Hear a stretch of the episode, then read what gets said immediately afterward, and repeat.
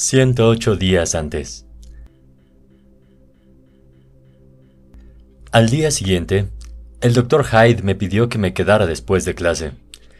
De pie, delante de él, por primera vez noté cuán encorvados tenía los hombros, y de pronto me pareció triste y un poco viejo. ¿Te gusta esta clase, verdad? Preguntó. Sí, señor. Tienes una vida entera para ponderar sobre el entendimiento budista de la interconexión. Pronunciaba cada frase como si la hubiera escrito, memorizado y ahora la estuviera recitando. Pero mientras mirabas por la ventana, perdiste la oportunidad de explorar la creencia budista. Igual de interesante. De estar presente en cada faceta de tu vida diaria. De estar verdaderamente presente. Está presente en esta clase. Y luego, cuando haya terminado, está presente allá afuera. Dijo, señalando hacia el lago y más allá.